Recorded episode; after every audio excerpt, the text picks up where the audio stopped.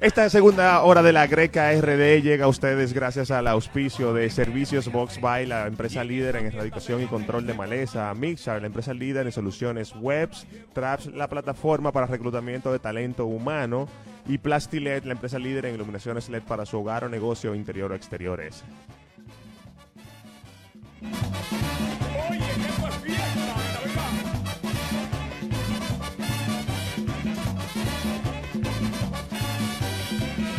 Señores, estamos de vuelta en esta segunda hora de la greca con mucho ritmo, mucho merengue, mucha Navidad. Acá estamos con nuestros sombreritos navideños. Y como le habíamos comentado eh, al inicio del programa, en esta segunda hora vamos a tener un panel interesantísimo donde vamos a discutir eh, algunos de los casos de éxito, de, de mayor éxito a nivel de marketing nacional e internacional de esta década que ya cierra ahora en diciembre 2010-2019 para dar paso ya a la década de los 20. Ahora, ¿qué nos espera, verdad? Eh, en los 20. Pero eh, ver, repasar un poquito de cuáles fueron esos aprendizajes y esos casos. Para esto nos acompañan, como les comentaba al inicio, eh, un grupo de estudiantes de varias universidades, que van a estar compartiendo con nosotros y precisamente teniendo esta discusión. Así que vamos a abrirle los micrófonos, se van a ir presentando cada uno de ellos. Bienvenidos todos a la Greca RD y a este primer panel de marketing de casos de marketing. Sobre todo que todos son colegas, todos son Colegas. mercadólogos, Claro. una profesión apasionada, un aplauso a los muchachos. La mejor, la mejor. Con la, La- pam- la con la mejor. pámpara prendida. Con la pámpara prendida. Pero sí, El, entonces, iniciamos acá, su la presentación. Mi nombre es Jesús Dorian Cuevas Ramírez, estudio en UNOPEC, mercadeo, Excelente. y ahí con la pámpara prendida. Bueno, mi nombre es Giovanca Salazar, estudio mercadeo en la UMPU. Y nada, vamos a ver qué nos trae de nuevo esto. Excelente, bienvenida. Hola, muy buenos días. Mi nombre es Elizabeth Morales. Soy estudiante de marketing también de la Universidad de APEC. Y antes que nada, me gustaría saber qué es la pámpara prendida. Lo podemos hablar un poquito más adelante, pero yo no Por favor. Mira, tú, tú Y bajé estabas, con trenza. tú estabas allá afuera. Aquí está el diccionario Tú estabas humano. allá afuera y por eso no lo pudiste escuchar. Sí. Pero aquí estuvimos discutiendo los términos de la pámpara, el ¿Cómo trucho. Sí, lo discutimos. Pero no se te preocupe, que nosotros lo repetimos para nuestros cafeteros y cafeteras que quieren escuchar la información, nos pueden seguir en nuestras Mira. redes sociales. Ah, hay que vender, hay que vender. Mi nombre es Oscar Mota, soy estudiante de mercadeo en la UMPU también y estoy aquí para discutir los temas y abierto a cualquier opinión. Buenísimo, bienvenido, bienvenido Oscar, bienvenidos a todos, por supuesto, el- su equipo tradicional de la Greca, que estamos acá eh, es hoy una Greca Césarles, sin, sin César, pero no fue porque lo agarraron esta semana, No es que él está en una actividad. Él está en una actividad y por eso nos vas a estar acompañando la semana que Para que viene, no- por no supuesto. estén echando sí, verdad, como que hay mucha, hay mucha coincidencia, ¿verdad? Mucha coincidencia. Mucha coincidencia. Pero nada, señores, bienvenidos, bienvenidos a, a- a este primer panel y vamos inmediatamente en materia porque yo sé que hay muchísimo material que vamos a estar discutiendo. Eh, iniciamos de allá para acá, ¿cómo quieren iniciar? ¿O las damas primero? ¿Cómo desea? Yo creo que la- yo, yo creo que Eli quiere Yo creo iniciar. que Eli quiere iniciar. Ella tiene, ella sí. tiene ese tema ahí. No yo creo que. Eli quiere. Bueno, básicamente, antes que nada, me gustaría hablar sobre una marca nacional. Empezando con nuestro bello país, que Ah, excelente. es Pimenpack. Me imagino que todos han escuchado esta marca. Claro que sí. Es una marca de courier nacional y también internacional. Bueno, básicamente, según lo que yo pude notar, en los últimos años, Pimenpack ha dado un cambio extraordinario, incluso eh, en su imagen, en su logo, en su eslogan, en su plataforma digital. Y quise hablar de esta marca porque como ha sido para mí tan impactante el cambio y tan eh, positivo, quisiera que, los- que lo discutamos. Excelente. Eh, Pack en el 2016 este, hizo todo un cambio de imagen, un relanzamiento de marca y empezó antes que nada con su plataforma digital. Entonces, ¿qué pasó con Pack? Cuando ellos decidieron hacer este cambio, ellos dijeron, ok, vamos a hacer el- todo el cambio desde cero en nuestra plataforma digital, pero esto fue un reto totalmente para ellos, porque es que la plataforma digital es un, es un medio total de venta, porque cuando hablamos de un courier, el cliente va, eh, su experiencia de compra es directamente en la plataforma digital, en su página web. Claro. Entonces, ¿qué, ¿cuáles fueron una de las situaciones que debió de enfrentar Pack? ¿Cómo el cliente iba a percibir estos cambios? ¿Cómo iba a, a aceptar estos cambios tan drásticos en cierto, en cierto sentido? Entonces, para ello esto fue un reto Y una de, los, eh, de las soluciones que ellos eh, encontraron para este reto fue el de hacer cambios tanto en la manera de percibir la marca en el cliente interno, que son los empleados, y el cliente externo. Entonces ellos empezaron con el cliente interno, cómo, eh, cómo se veía desde afuera, eh, cómo presentaban su imagen dentro de la empresa, qué tan preparados estaban, qué, eh, um, qué tan eh, ah, buen servicio le brindaban al cliente externo. Y luego entonces, cómo la marca se iba a percibir desde afuera. Eso fue uno, uno de los cambios. Y algo muy interesante que vi fue que ellos supieron eh, am, determinar qué tan, qué tan 360 iba a ser ese cambio. Porque en un momento ellos dijeron, ok, yo cambié mi plataforma digital. Eh, pero ahora yo tengo el mismo logo, tengo la misma imagen, o sea, eh, hay un cambio, pero tal vez no se percibe de una manera 360. Entonces- ahí ellos vieron la real necesidad de hacer ese cambio total a través de campañas que hicieron anteriormente con la misma imagen y dijeron, no, definitivamente vamos a cambiar eh, el logo, el eslogan y todo, vamos a hacer un relanzamiento de marca. Y ahí fue cuando surge el éxito de Mime Pack, porque incluso una de las cosas que no le dije, que en el 2016, cuando ellos decidieron hacer este cambio, es porque su adquisición de cliente estaba bajando muchísimo. O sea, ellos estaban perdiendo muchísimos clientes. Y gracias a esto fue un boom, o sea, aumentaron las ventas, aumentó la adquisición de clientes, aumentó eh, el flujo de, de clientes en la página web, porque la experiencia era mucho más agradable para ellos y fue buenísima. También otra, otro punto que yo me di cuenta para este cambio de campaña, que fue súper importante, ellos supieron determinar cuál era su propuesta única de valor. Porque cuando tú eh, haces un cambio, cuando tú le ofreces un servicio a un cliente, tú tienes que determinar, tiene, o sea, tienes que hacerte la pregunta importante, ¿por qué él me tiene que elegir a mí? Claro. Cuando hay muchísimo courier ¿Por qué yo ahora no mismo. Porque yo y no otro, o sea, aperísimo, yo cambié mi imagen, cambié mi plataforma, la experiencia es más buena, pero mi servicio no es uno de los más baratos. O sea, ¿por qué el cliente me tiene que elegir a mí? Entonces ahí fue cuando ellos supieron determinar su propuesta única de valor. Vivo Pack ahora mismo en Miami tiene, eh, incluso lanzaron una campaña que se llama Zero, Ta- Zero Taxes, donde tú, cuando tú compras desde Miami, en cualquier tienda, incluyendo Amazon, que es el marketplace que todos conocemos, tú tienes Zero Taxes y ningún courier nacional tiene eso ahora mismo. O sea, ellos supieron eh, brindar una propuesta única de valor. Y también a esta, este cambio eh, le vino el casillero nacional, que no lo tenían. O sea, ellos brindaron un nuevo servicio. Y para mí, súper interesante. O sea, me empapé bastante bien de esta estrategia de marketing porque como es una marca nacional que para mí me siento súper orgullosa, también um, dio muy buenos resultados. Buenísimo. Oye, Buenísimo. interesante porque los couriers se han vuelto una industria eh, Sí. Muy demandante. muy Sí. competitiva, de alta demanda, porque ya con la clase media utiliza bastante los servicios, compra, la compras por internet, ¿verdad? Antes no dependía de que viniera el tío. Pero ya eh, diariamente, me imagino que todos los couriers, lo que estamos viendo a nivel de los puertos de acá, diariamente recibiendo vuelos con paquetes. Eh, y es una industria, como decías, ultra competitiva. Hay demasiados couriers. Y gente que se Sí. dedicaba a otro tipo de negocios en, en términos de importación y exportación. Y de repente vieron una, como que tenían la estructura y de- también Aprovecharon entonces la estructura que en entraron y entraron también al negocio, creo que lo hace tan competitivo. Y qué interesante, qué interesante Sí. que ellos han encontrado. Me parece muy interesante lo del el zero taxes, no pagar. Eso, eso Sí, es sí. aún después de los 200 dólares que, que yo... No, lo de Zero Taxes es eh, básicamente en tiendas de Miami, que tú compres desde Miami Oh, al almacén, exacto, al almacén de Bim Pack en Miami, tú tienes. Zero Taxes. Ya las los impuestos nacionales y todo lo que tiene que ver con, lo- con el con el, el transporte marítimo, eh, aéreo nacional, no tiene nada que ver con, con esto, pero sí es muy interesante porque ningún courier a nivel nacional lo tiene hasta el momento. Buenísimo.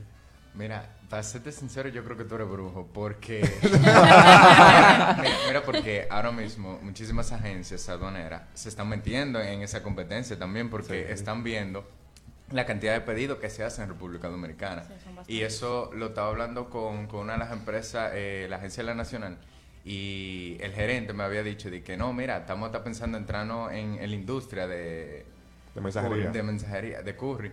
Y yo, me- cuando tú lo mencionaste, yo dije, no, pero ¿y, y este hombre? Sí, eh, No.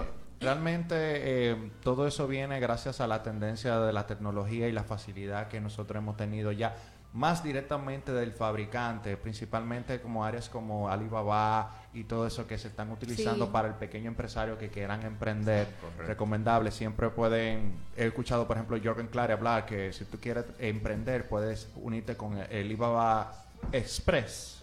Y con él tú primero te das cuenta cuál es la necesidad del momento y quizá con 100 o 300 dólares tú empiezas y empiezas a vender productos porque ya tú tienes esa facilidad. Y mira, me gustó mucho que Elizabeth compartiera con el tema de la renovación de la marca. Muchas veces nosotros siempre estamos en una línea, en una tendencia de antes y cuando las tendencias del momento, porque eso es lo chulo del marketing, que el marketing no se queda, el marketing continúa, el marketing Eso es siempre un cambio de Claro. transformación. Y tú ves que están en esa tendencia y tú dices, bueno, ya estamos por esta línea, vamos a hacer un cambio de imagen, vamos a renovarnos, vamos ahora a empezar desde cero dentro de esa tendencia. Y eso es una de las magias que como carrera profesión disfrutamos. Buenísimo. Y, Así y- y en es. esta era digital, que todas las marcas han pasado por ese proceso de, de reinventarse Sí. y adaptarse a, la, a los Aunque nuevos. no quieran, porque Sí. hay marcas que no quieren y son muy tradicionales y el público, o sea, nosotros le hemos exigido que tienen que, Que tienen que que tienen que modernizarse. Eh, tú estabas comentando ahora, eh, a mí una de las cosas que más me gusta de los courier es que aparte de que crecen ellos, hacen crecer a otra persona, hace crecer al país donde están. Y eso me encanta en los negocios, como que solamente no crezca el que, el que está haciendo el negocio, que apoya a los demás, que apoya, por ejemplo, a su país. Los courier están ayudando aquí a, a- a los dominicanos a hacer su propio negocio. Yo Eso tengo amigos, tengo hermanos que tienen una tienda de vape, de, de celulares, de lo que sea, y es, y es posible a los couriers. Si no, ¿qué, qué tienen que hacer? O sea, para conseguir esos productos desde fuera o para hacer llegar su producto hacia otros lugares. Ese- Eso Esa es la clave de los negocios, detectar una necesidad, hermano, y satisfacerla. O sea, y eso es. es en el clave. Y sobre todo que la estrategia que ya más utilizando hoy en día es el- la eliminación de los intermediarios. Ya cada día, cada vez más, el público o básicamente el vendedor final ya tiene una conexión más directa con, con, la, con la fábrica. O puede ser no solamente algo tangible, sino también puede ser a través de servicio, como estilo Uber, que ya va de directamente de una persona que tiene un vehículo, una necesidad, y otra persona que necesita una necesidad de transportación directo. Y que ahí ya viene lo que lo que hemos escuchado todos los mercadólogos en la universidad, que es, es el business to customer, que eso es lo que está surgiendo. Hay menos intermediarios y los negocios están teniendo una comunicación o una relación mucho más directa con el consumidor. Exactamente. Te- tengo la esperanza de que, que conversemos un poquito más de ese De ese business to customer en, Business en Claro, otro caso. hay mucho Aquí- tema para hablar aquí de marketing. No, eh, yo creo que es una hora no va a dar, hay que hacer cuatro. No. Ah, sí. Bueno, nos pueden invitar el sábado que viene. Buena. Mira, sigamos, vamos, buenísimo, buenísimo el, el caso compartido local de Bim Pack. Cabe destacar que aquí estamos mencionando libremente marcas porque reconocemos el trabajo que se hicieron y que esto es sin compromiso alguno con nadie. No, no, no, no recibimos no estamos recibiendo nada. a cambio, No hay simplemente son payola, menciones-. Tranquilo. Sí, simplemente son menciones de casos que hemos detectado como exitosos. No, No, y que pero- cua- cua- cualquier información que se dé acá puede ser errónea porque es información que hemos buscado, no es información que viene de Directa de la directa. fuente, exacto. Claro. exacto. No, pero si la fuente no es- directa quiere darnos información, no hay Claro, problema. Y También. no hay son- problema. siguen siendo opiniones muy subjetivas. Es como yo percibo la Claro. campaña o como yo percibo la estrategia de marketing. No Exacto. es necesariamente la realidad per se. Por De- supuesto. De hecho, quiero agregar que hay un, para todas las personas eh, de tema de empresa, administración, de negocios y más sobre todo marketing, que busquen sobre este personaje llamado Eu, Eu- Euyer, que se llama Emprender Aprendiendo, donde él te explica todos los casos habidos y por haber de diferentes empresas, diferentes áreas y cómo ellos con diferentes estrategias y marketing han logrado el éxito que son hoy en día o cómo han salido de ciertas crisis, ya sea a través de PlayStation. Netflix, eh, Sara. Eh, y eso es una información rica que uno lo puede quizá aplicar en el negocio que uno está haciendo. No, y aprender de ellos. Sí. Claro. ¿Quién Bueno, es? para- Otro caso, dale. Para acá. seguir ya con las empresas nacionales, yo le voy a hablar sobre un supermercado que todo el mundo conoce, que es La Sirena. Eso son una de las mejores campañas que yo he presenciado y siempre me gusta, me gusta cómo ellos van innovando, como estábamos hablando anteriormente. En este caso, yo le voy a hablar de una campaña que ellos hicieron en el 2017. Ok. que fue galardoneada este año por los premios IFE, que se hizo por primera vez aquí en República Dominicana. Eh, ellos hicieron un, un experimento social eh, con dos casos, con el Viernes Amarillo, que ellos todos los años lo hacen, y con el caso de la no violencia contra la mujer. Ellos eh, pusieron a dos personas, a una chica, ella estaba en la fila y venía un hombre de lo más normal y le decía que permiso, que él se iba a entrar, entonces eso generó como un conflicto entre las demás personas que estaban atrás. Y ellos se quedaban, pero que eso no está afectando no solamente a ella, también a nosotros. Que ese era el mensaje que se quería llevar, de que la violencia no solamente afecta a la mujer, sino que afecta también a los familiares, a los vecinos, a los hijos, si tuvo, a los familiares también del, del violador o de la persona que, que enfrentó a la mujer. Y fue un experimento que tuvo dos millones de visitas. Wow. Y fue súper, o sea, fue algo Impactante, increíble. En el Caribe también se, se habló mucho, tanto así que ganó el de plata. O sea, ganó un, un muy buen, una- en una muy buena categoría. Entonces, eh, al final de esto, ellos se volteaban y tenían un cartel diciendo los mensajes, que creo que el video tú lo tienes por ahí. Sí, ahí lo, lo vamos a ir, lo vamos a ir Exacto. poniendo de lo, de lo que enviamos ahora, Felipe. El, la verdad, buenísima la campaña. Eso parece una táctica como de marketing de guerrilla que Sí. se ve. Marketing de No, y guerrilla. ellos Y utilizaron... conciencia social. Y exacto. Sí, de- más de No. marketing social principalmente. No, y utilizaron un hashtag que decía es mi turno, que iba de acuerdo a lo del turno de la fila y también de que es mi turno de hablar, que eso era lo que ellos querían, que eh, cuando pasara una situación así y tú estuvieras presente o alrededor, no te quedaras callado, que también sea tu turno de hablar, que no solamente sean los afectados directamente. Ujú. Increíble. Vamos. Mientras van poniendo el video, nosotros ya tenemos. Ahí, Ah, ahí, ahí ya la está. están Ya. poniendo.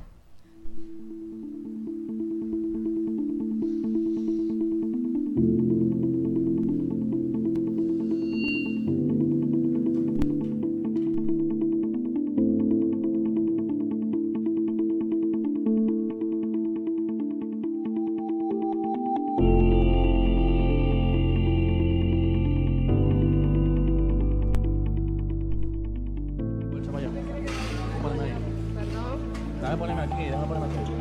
Pero tú te ves en turno. Claro, que estaba en turno, ¿tú no me viste? Y él se metió, fue. Pero, vean, que ella estaba ahí. Y él se metió, fue. ¿Verdad? No como usted, doña. Espera tranquilo, se Bueno, pero te está poniendo delante de mí. Adelante, no como usted tampoco. ¿Cuál es el problema? No, no, pero tú estás supuesto. ¿Pero por qué? Claro que me tengo que El problema es con ella. no, pero yo estoy en fila. El problema es que tú le estás faltando a ella. A ella, no, ¿qué importa? Yo le dije permiso a ella. No fue la forma, yo no. Yo le dije permiso. Pero no es así. Es con ella y con todo lo que estamos No, no le permitan ¿Cuál es el problema? ¿Y qué van a hacer ustedes? ¿Qué van a hacer? Llamen a la seguridad, llámenlo.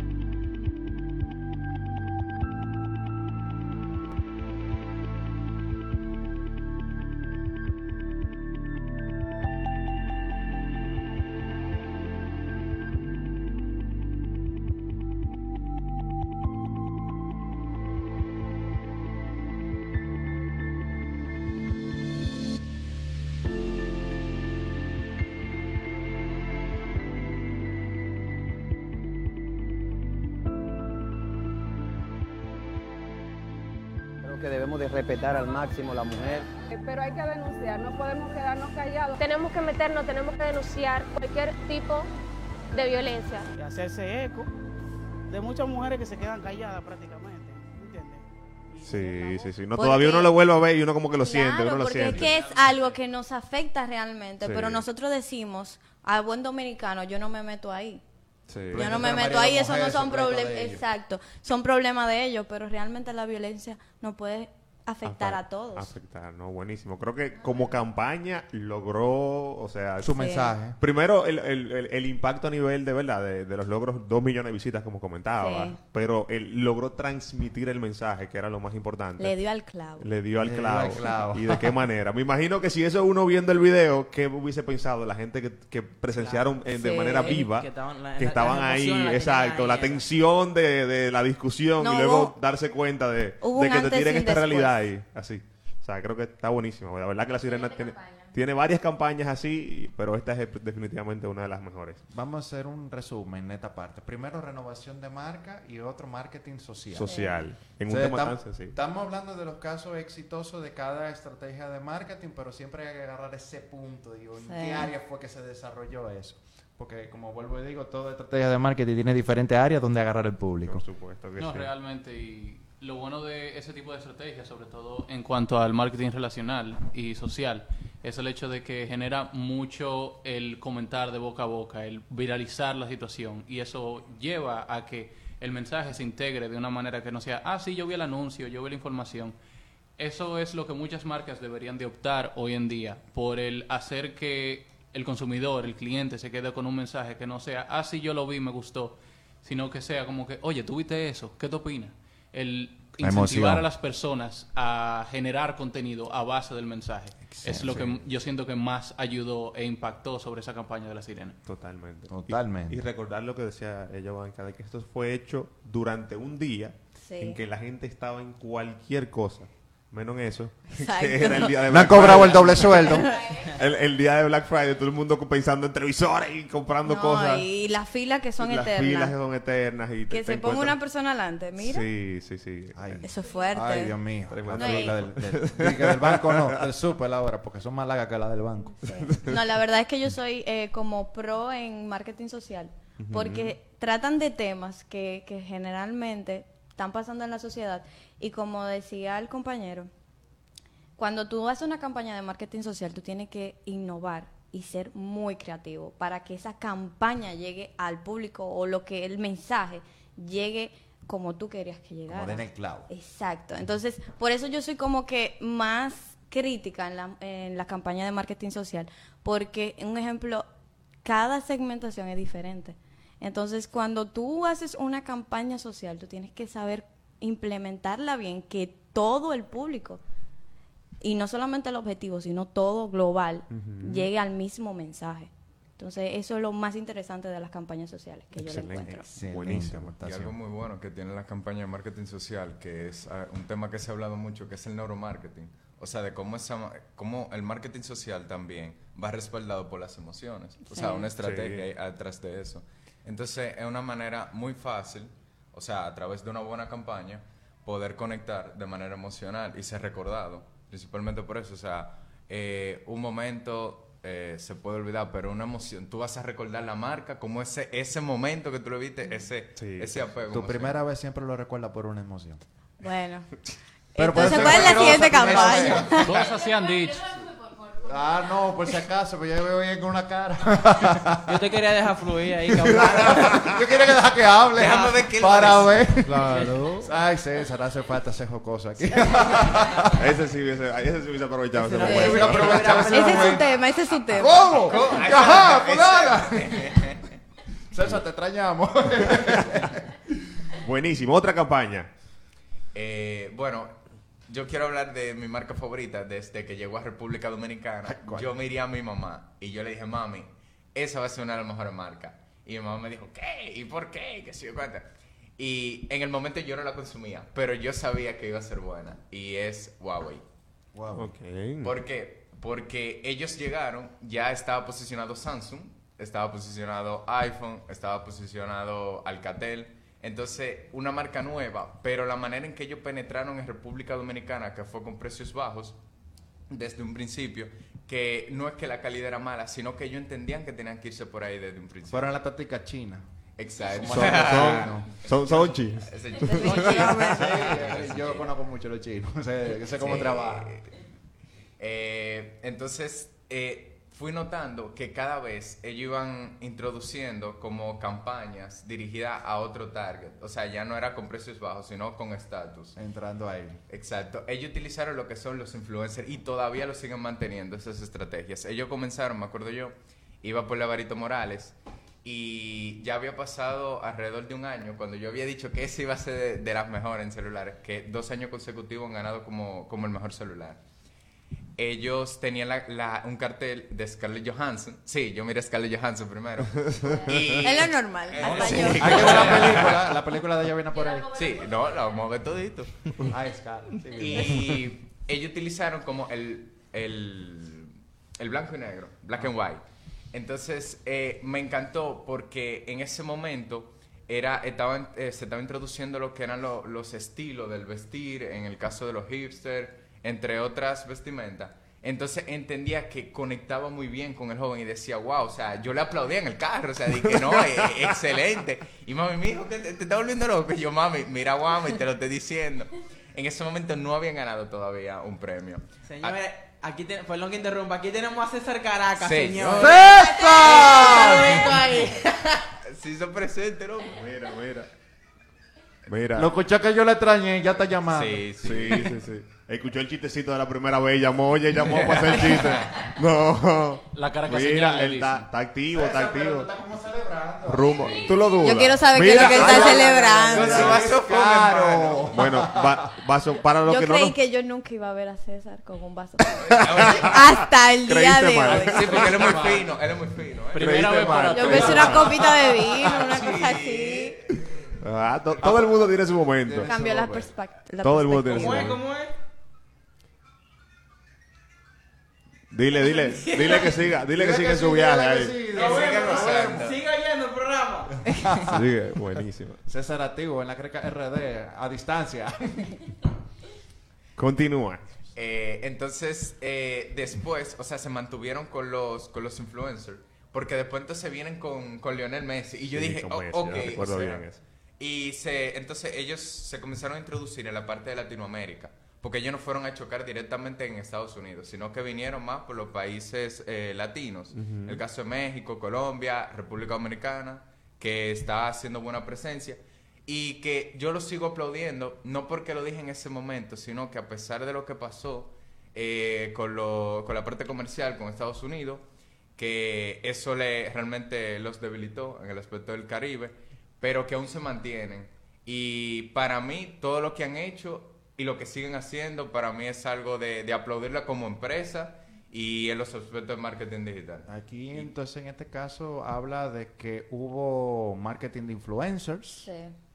y, y, tan- y sobre tema de precios bajos. Un, ¿Cómo le decimos? Penetración con- Penetración con- de con precios mercado. bajos, sí. Correcto. Es una, una estrategia. Señores, que en el marketing hay de todo. Simplemente hay que buscar.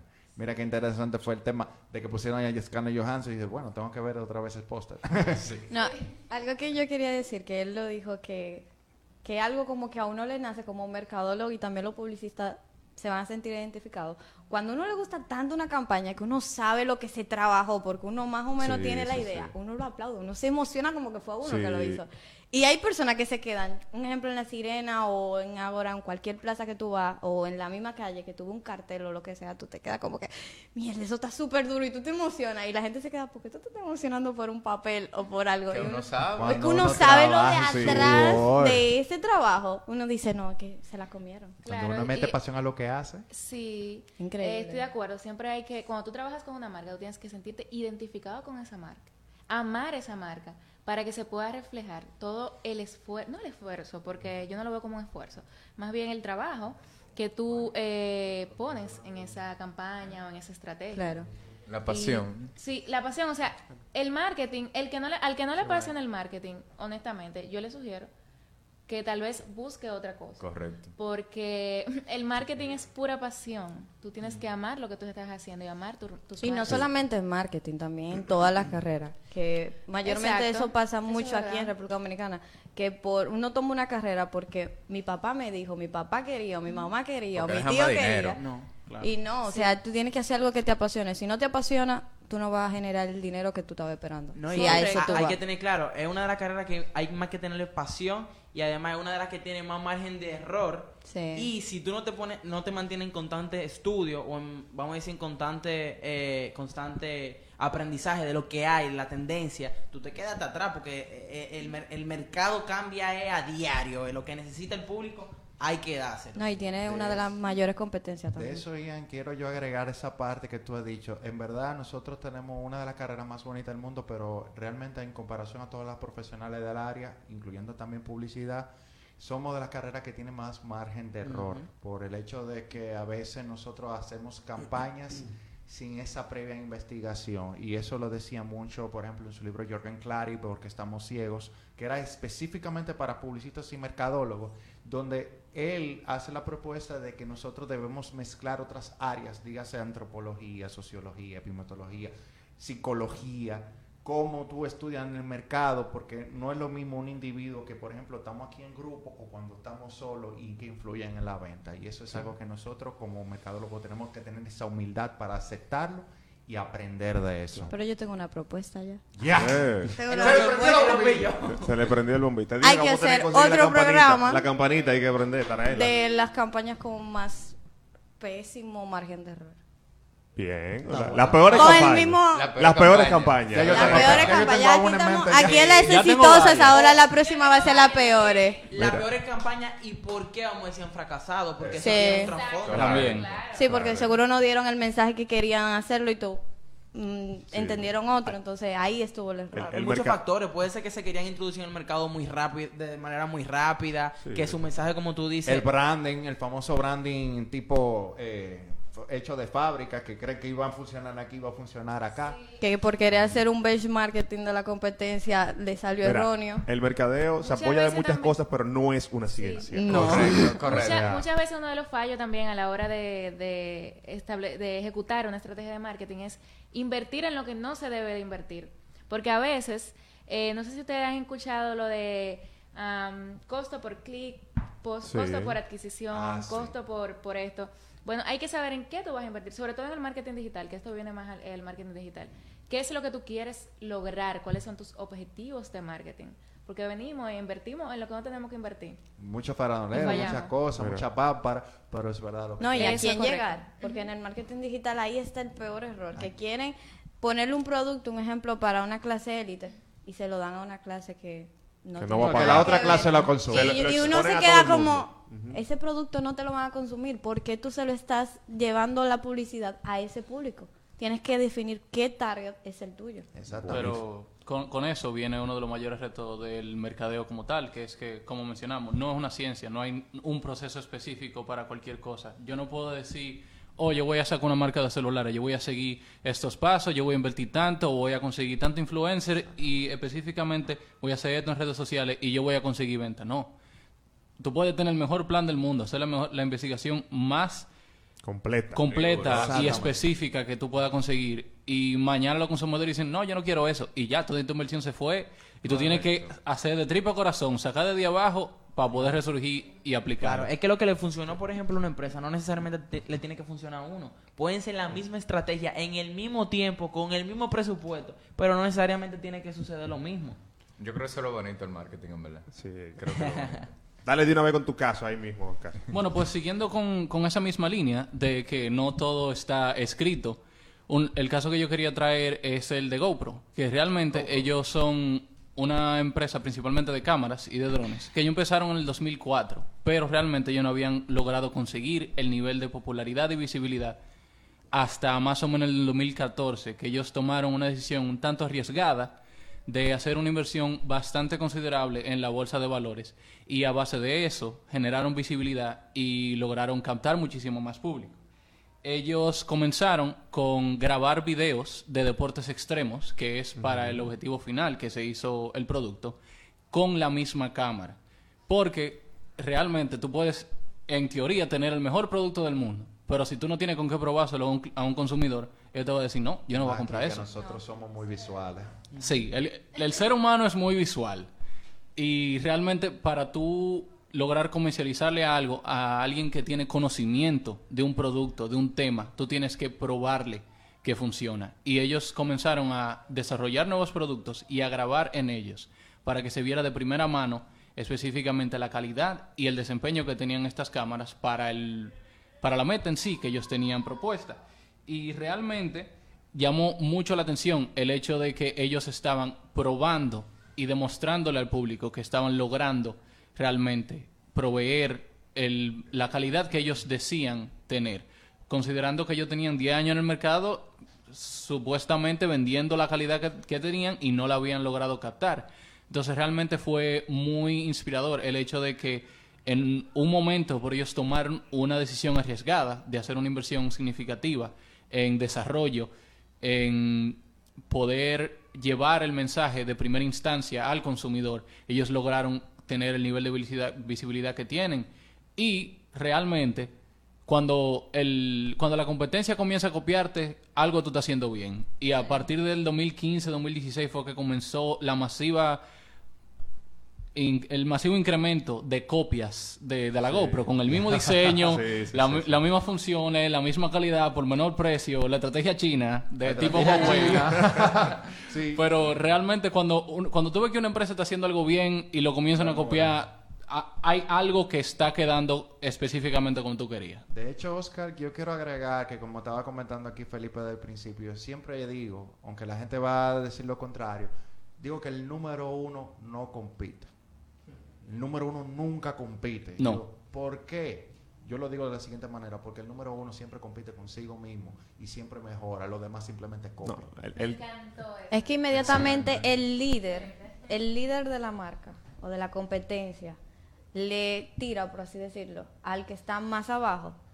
El que el mismo público va a decir, ah, pero ¿por qué el líder le está tirando? sí, Exacto. está O sea, dando la razón. ¿por Está qué? rebajando, Sí, se- sí. no, ya, ya le va a pasar porque él ya lo está viendo como una competencia. Aunque sea tu competencia, el líder nunca puede decir, yo le voy a tirar a fulanito porque él me está haciendo la competencia. Por lo general lo que las empresas hacen es que sacan otro producto para competir con las demás marcas. Tira su chivo expiatorio. Siempre. Ahora, una cosa, es importante saber, ya que estamos hablando de liderazgo y de ser el número uno en el mercado, eh, es importante, de lo que tú dijiste anteriormente, la humildad, saber reconocer cuándo nosotros como marca tenemos debilidades, a pesar de que somos nuestro propio competidor número uno, tenemos que saber dónde estamos fallando y qué podemos mejorar y qué la competencia está haciendo bien para nosotros hacerlo mejor. Claro. Exactamente. O sea, Exactamente. Es importante, sí, es importante siempre estar claro y tener como esa, esa humildad de que, o sea, estar- estar claro de que siempre podemos desarrollarnos y ser mejores. La cervecería es el mejor ejemplo para eso. Totalmente de acuerdo con él y con el comentario. Ningún, ningún competidor es demasiado pequeño, debes prestarle atención. De hecho, en esta época de, de nichos de mercado,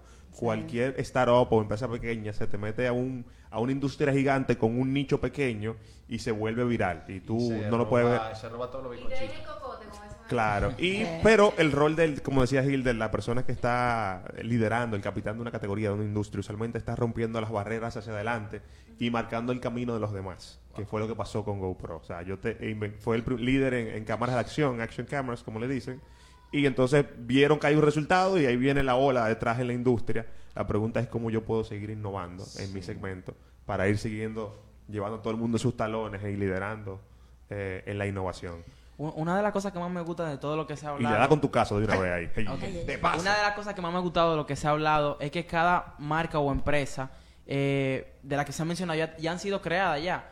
Eh, y ahí vamos a decir cosas similares, pero ellas buscan cada una en qué diferenciarse y qué darle al público para darse a conocer.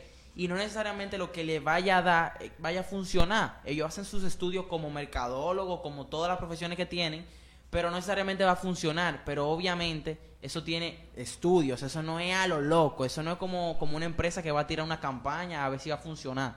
Eso es estudiado. Este, el caso mío que yo voy a hablar es el de Uber. Este, ahorita lo mencionaban, Gil, yo pensaba que tú lo ibas a hablar. No, tranquilo, yo tengo dicho caso. Ah. Este, Uber a mí me impacta muchísimo como mercadólogo y como comerciante, porque a mí me gustan mucho los negocios, porque es una plataforma, vamos a decir, que brinda un servicio sin tener los productos que ellos brindan, que son los vehículos. Ellos venden taxis sin tener taxis. Eso me Sí. encanta. O sea, eso me encanta. Eso- por ejemplo, yo trabajo en inmobiliaria. Y a mí me encanta porque yo vendo eh, apartamentos, como quien dice, como intermediario. Pero yo no tengo ninguna casa, ¿tú entiendes? Entonces, esos son negocios que tú no tienes que tener en tu almacén eh, cierta cantidad de productos. Tú no tienes que tener un inventario. Y eso es excelente cuando tú no tienes que bregar con eso.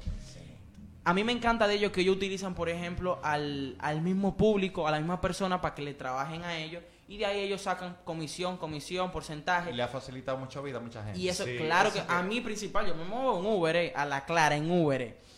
Este, Uber, eh, desde el 2009, ellos se han concentrado en lo que es la Big Data. La Big Data hoy en día está creciendo, a- a- a- a- oye, es rapidísimo. La Big Data, para la gente que no entienda, es simplemente, vamos a decir, aquella información que se da eh, de forma masiva. Este, esto se maneja de, for- eh, de, forma de software, eh, con personas obviamente expertas en eso, o sea, no cualquier persona que Tú maneja. sabes por dónde tú te mueves y te dice, ah, tú quieres ir a tal sitio. Hoy es día Sí. a tal hora, va, vas La, para acá. la Big Data se genera con la cantidad de información que nosotros como usuarios estamos dejando en la, en la web y en las redes, con nuestras redes sociales. Todo eso es información de lo que buscamos, lo que nos gusta, lo que publicamos, lo que vemos, a qué hora lo vemos, cuándo lo consumimos. Y toda esa información, de repente, los mercadólogos nos vimos con todo esto y la pregunta era cómo podemos manejar todo esto. Y de ahí nace el, el tema de Data Analytics, del Big Data eh, y todas estas nuevas carreras que están generando, que de verdad a las nuevas personas que vienen subiendo, ese es el futuro, considérenlo, consideren Sí, esas ya carreras, ahí, ya consideren esas carreras y esas rutas porque son, de, de verdad son el futuro. Para el, eh, para el que, para términos más llanos de los simples mortales, la Big Data es lo que se genera cada vez que uno le da, cada vez que uno dice la tercera mayor mentira de la humanidad. He leído y aceptado los términos de uso y condiciones. realmente. Hay algo que yo quiero agregar, que ya que entramos al tema de Big Data, un- un- ¿sabían que el desarrollo de un software Y tridimensional... le das con tu caso de una vez. Le voy a dar con mi caso, pero el, el desarrollo de un software tridimensional vino a través de un meme. Sí. No sabía eso. Sí. Eh, Sabes que cuando tú, por ejemplo, ya hay estas imágenes que a ti, por ejemplo, te evalúan un objeto artificial que tú estás interactuando, eso vino producto del 2016, de lo, del famoso Mannequin Challenge. Cuando la gente tenía que hacer el estudio de diferentes profundidades y grabaciones que la máquina tenía que grabar, ellos en vez de optar todo ese tipo de inversión, ellos cogieron 2.000 videos de todas las personas que hicieron el Mannequin Challenge y la traspasaron para la formación, para crear todos esos productos tridimensionales que tú ahora mismo interactúas, ya sea con el Face o ya sea con, con el, el Data. Mira, se- sería buenísimo traer un experto y, y dedicar un día, una sección a eso, a la Big Data, porque la Big Data Sí. es No, el la vida es Tiene- muy tiene profunda, demasiado. pero es para que ustedes vean cómo uno puede aprovechar las oportunidades que siempre están en las redes o siempre están en, en- en el entorno. Y ya, bueno, entrando en mi caso, para aprovecharlo del entorno y las necesidades de la pu- del, del público, eh, hablamos casos de internacionales, pero vamos otra vez volver entonces A lo local. a lo local. Y es la estrategia que utiliza Bravo con, eh, con SmartFit y sobre eso además sus horarios. Todo eso no se lo hizo a, a lo loco, sino simplemente estudió a su público. Personas que van de, una de cierta clase social que están inspirados por el tema fit. Yo dije, bueno, para una madre, una persona que sale de su trabajo a las 6 o 7 de la tarde, coge su tapón, bueno, pues vamos a extenderlo hasta las 12 de la noche para que esa gente pueda hacer su compra tranquila y no tenga que ir al pelo. Pero también lo mejor del caso es que ya tú tienes tu gimnasio ahí mismo. Entonces aprovecha ese gimnasio, hago lo que tengo que hacer, voy a la casa, hago la compra y lo llevo y todo en un solo espacio. Ahí es donde viene la importancia de crear alianzas estratégicas que no tienen que ser relacionados con tu producto, pero que se puedan complementar al momento de facilitarle la vida.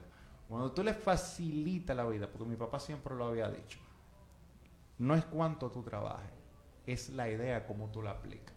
Y si tú aplicas muy bien esa idea y mientras más fácil tú lo haces, más fácil se vende. Y tú le facilitas la vida a la gente. Olvídate, fidelidad por todos los lados. Es correcto. Sinceramente, porque realmente una de las mayores limitantes de- del país en cuanto a las personas dedicarse a ejercitarse o a tener una vida o un estilo de vida un poco más fit era el hecho de que los gimnasios tenían un horario sumamente limitado. O sea, tú nada más podías ir al gimnasio de 7 de la mañana a 6 de la tarde. Sí, sí. Pero el, el caso del Bravo es un caso de estudio por sí solo, porque hay un montón de factores que entraron en eso. Por ejemplo, ellos estaban perdiendo prácticamente un día de venta porque por razones de sus valores propios como empresa no, no laboraban los domingos. Compensan eso entonces trabajando unos horarios adicionales en la semana. El tema de las marcas privadas, cómo lo fueron desarrollando. El concepto de mall que fueron trabajando en todas sus sedes con los gimnasios, pero también con la heladería para los niños, con el concepto de la tienda de mascotas. Eh, o sea, hay, muchas cosas en el Bravo que le han hecho bastante bien, sin duda alguna.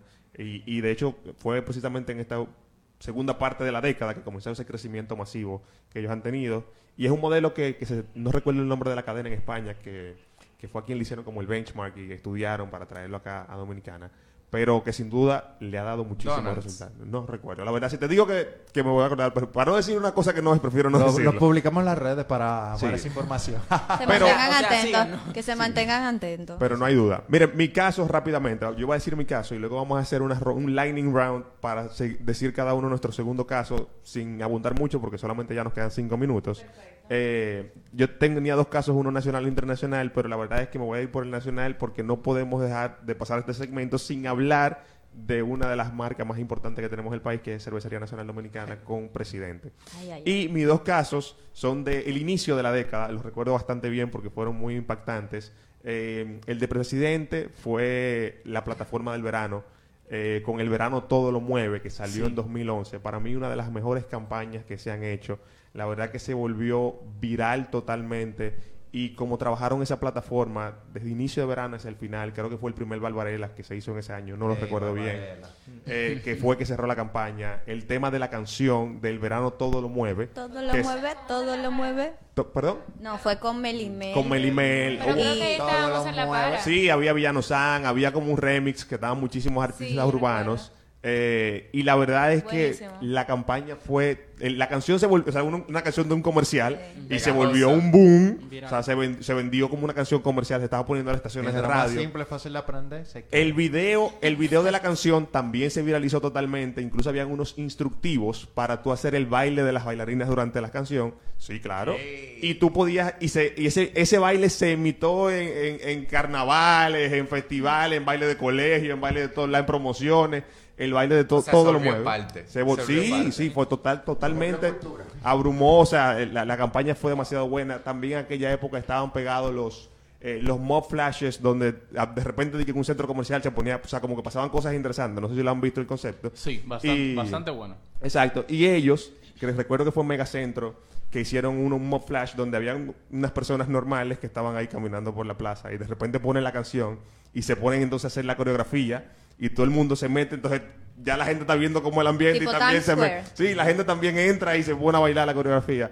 Y la verdad que las campañas del verano de, de presidente siempre han sido, ya todo el mundo las espera, eh, todo el mundo sabe que hay algo muy interesante detrás de eso, pero no hay duda de que para mí esa del verano todo lo mueve, fue de lo mejor que se ha visto en la década de... de- Y de acá. siguiendo con lo que todo el mundo espera, la campaña de verano presidente, es un problema cuando tú sacas una campaña tan buena. Tan buena, sí, el, año siguiente, tú te como tú... quedas con una sí. expectativa al millón y si tú no superas o lo igualas, sí, o sí, sea, sí, sí. así mismo el producto baja. Sí, sí, sí, sí, sí, sea, Claro, Ese es- es también otro de los mayores retos de la mercadotecnia, el poder cumplir con una Con expectativa ya que ya te habías de puesto. los clientes, no hay duda O alguna. sea, las personas no saben lo importante que es una campaña, porque si una campaña bajó, así mismo baja la venta.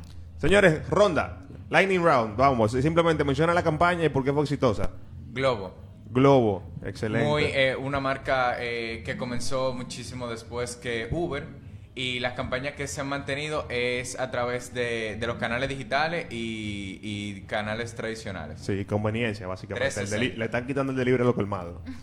De UNICEF, la peor novela, eh, fue súper interesante, ya que ellos promueven que las niñas no se tienen que casar. Entonces ellos lo tomaron de lo de África y lo transmitieron aquí. Es Y- un tema más, contro- más controversial de lo que debería, porque a veces nosotros vemos que simplemente es un tema...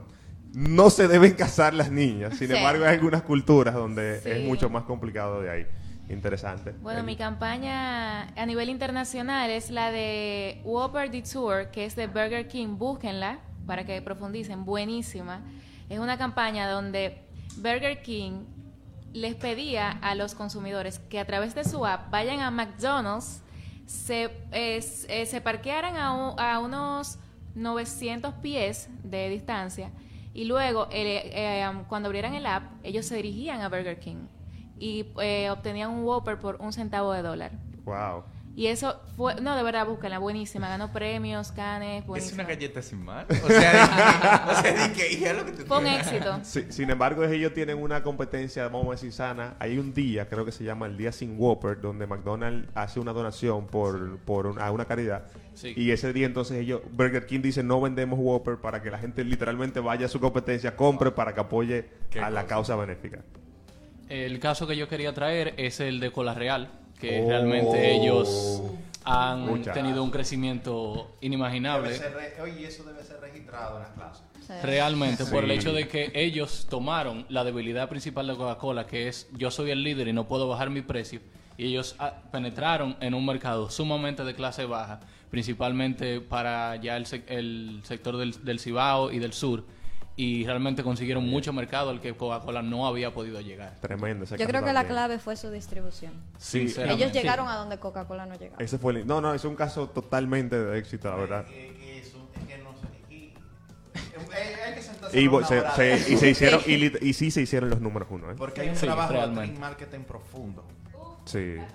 Uno de los temas más apreciados. Sí, yo tengo una, pero no, no es un éxito todavía que se ha dado en, en esta década, pero, o sea, está ahora mismo y se va a dar y las demás, vamos a decir, eh, tiendas o supermercados lo van a implementar. Pensé que lo iba a mencionar ahorita cuando lo dijiste La Sirena, y es Sí. La Sirena Market en la Sarasota, no Sí. sé si ustedes No, se han no, fijado.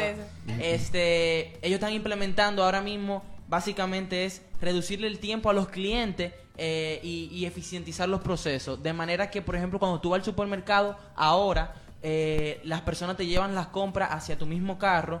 Y, y- y la forma en que ellos están cambiando todo, el ambiente, parece como si tú te sintieras en otro país. eh, están implementando marketing a nivel, óyeme, extraordinario. Sí. Te hace sentir en otro lugar en cuanto a olor, organización, Mm. eh, en lo visual. Eh, por ejemplo, tienen ahora en, en su parqueo van a implementar lo que eh, la carga eléctrica para lo- los vehículos eléctricos. O sea, ellos van a hacer un cambio que los demás supermercados en cierto punto van a tener que, que acoplarse a eso, porque lo- el, el dominicano o la persona, en base a sus necesidades y sus deseos, va a querer eh, Lo mejor. eh, participar. Al de eso. dominicano le gusta lo bueno. Claro que sí. Por el momento solamente es el antiguo Pola de la Sarasota, ¿cierto? Que ahora es Sirena Exactamente, Market. correcto. Pero ahora es Sirena Market. siento que se están adelantando la década y le va a funcionar. Por eso, Sí, por eso lo mencioné, buenísimo. porque siento Gil. que sí va, va, va a dar ¿Tienes, resultados. ¿Tienes una? Yo tengo un caso, pero me gustaría que... No, que no hay tiempo. Ven, dilo solamente. Ven. Señores, le invito, Aquí, a aquí, todos, aquí, aquí. le invito a todos a que vayan a ver el caso de Nike con Dream Crazer, que es un caso donde habla sobre las mujeres deportistas y los momentos que ellas han tenido de que si tú ves una mujer disputa, ella es loca o si... o- o Tú sabes, eso es como términos estereotipados de la mujer. Pero ahí se ve casos de, por ejemplo, mujeres triunfadoras como se, el, la de la famosa tenista Serena. Serena Williams. Serena Williams. Y le invito a todos porque al final del día dice, si tú vas a hacerlo, sé un loco, sea crazy, just do it. Sí. Le recomiendo Excelente. porque eso Dura. granuja de una manera tal que invita a la mujer, o sea, Nike le está tirando una- la promoción a la mujer de hoy en día por los temas que están pasando en, en los casos de correcto. género. Mira, mi último caso, otro oldie but goodie, o sea, del 2012, yo no sé si ustedes lo recuerdan, pero para mí es una de las mejores campañas también que he visto, es internacional. Eh, se llama Dumb's Way to Die, o sea, maneras estúpidas para morir o tontas para morir. Y es una campaña que hizo un en las estaciones de metros de Australia, de Melbourne, una ciudad.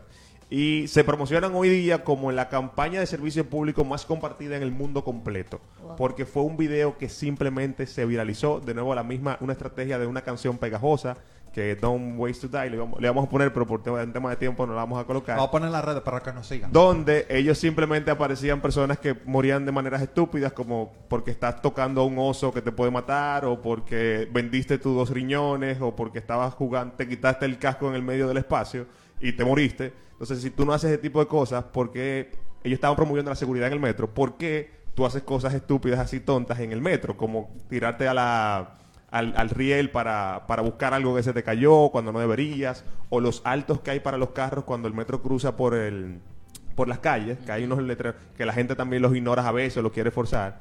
Y la campaña se volvió viral, de hecho se, hizo- se hizo un juego de la Sí. campaña, una app con un juego de tan viral que se volvió. Eh, la canción fue top 10 en iTunes al- al en la primera semana que salió.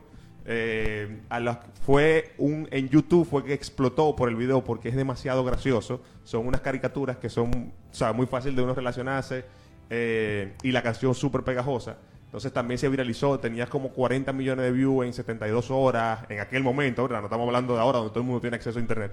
Eh, y, la verdad que la campaña fue un éxito, todavía está vigente, o sea, todavía puedes entrar y ver información actual de la campaña. Se venden los muñequitos con la cabeza menos y la cosa se venden. O sea, alrededor de eso fue una campaña tremenda, la verdad. eh, y una buena implementación tanto de lo digital como lo, lo en vivo, porque en el metro también había los anuncios y la cosa. O sea que fue para mí brillante. Les invito a todos también a buscarla. Don't Waste to Die se llama la canción, o Maneras Estúpidas para Morir. Cualquier cosa podemos publicar todas esas frases, todas esas campañas para que el, Claro. el cafetero o cafetera pueda desarrollarse como profesional y pueda tener ese tipo de relación. Vamos Buenísimo. a empezar listica. Señores, muchísimas gracias por habernos acompañado en el día de hoy a este tremendo panel eh, que nos estuvo acompañando, Eli, Joanca, Jesús y Oscar. Eh, gracias por estar. Ojalá que lo podamos repetir, ojalá que podamos Claro. hacer el, el de los Por peores favor. Las casos. próximas tres horas en la Creca RD. Eh, como cada sábado, señores, agradecerles a todos. qué cosa, Felipe, qué cosa. eh? Se paga la Creca y se sube el concón. Señores, muchísimas gracias, muchas gracias por su sintonía. Nos despedimos por hoy, no sin antes agradecer el auspicio a nuestros patrocinadores, eh, Servicios Boxby, la empresa líder en erradicación y control de malezas, Mixar, la empresa para servicios de alojamiento web, Traps, la plataforma digital para el reclutamiento de talento humano y Plastiled, la empresa líder en iluminaciones LED para su hogar o negocio interior y exteriores. Eso ha sido todo por este sábado. Muchas gracias a todos. A ustedes. Feliz Navidad para todos. Feliz diciembre. Hasta el próximo sábado.